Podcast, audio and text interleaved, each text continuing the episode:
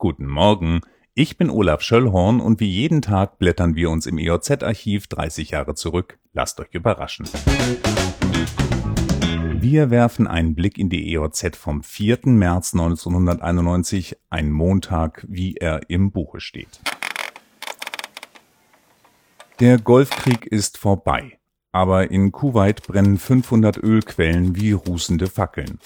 Weil die Bohranlagen sabotiert wurden, war das Löschen eine umso größere Herausforderung.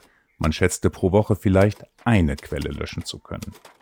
Es waren also radikal neue Löschverfahren gefragt und eine Idee, die brennenden Quellen mit Dynamit auszupusten.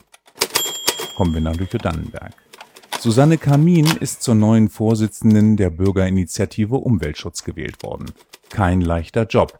Denn während in Hannover seit kurzem rot-grüne Realpolitik gemacht wird, brauchte die BI eine neue Position im Politikbetrieb.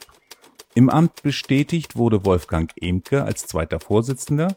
Er appellierte während der Versammlung in Schrajan an das Engagement der fast 600 Mitglieder.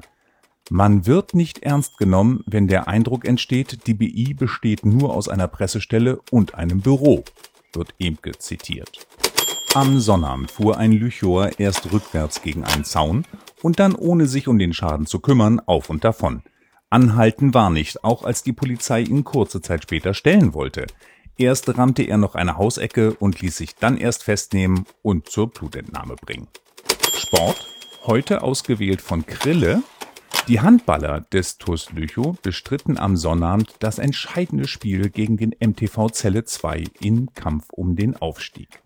Vor 300 Zuschauern kämpften sich die Lüchower gegen den Favoriten Celle mit 5 zu 0 erst in Führung. Halbzeitstand 9 zu 7. Es folgte eine Zitterpartie, in deren Folge Celle mit 10 zu 10 punktgleich lag. In einem packenden Finale zog Lüchow dann mit 18 zu 12 Schlussstand davon und damit in die Heideliga ein. So viel für heute. Diesen Podcast gibt es jetzt jeden Tag, an dem es vor 30 Jahren auch eine EOZ gab. Ich freue mich, wenn ihr wieder einschaltet. Tschüss.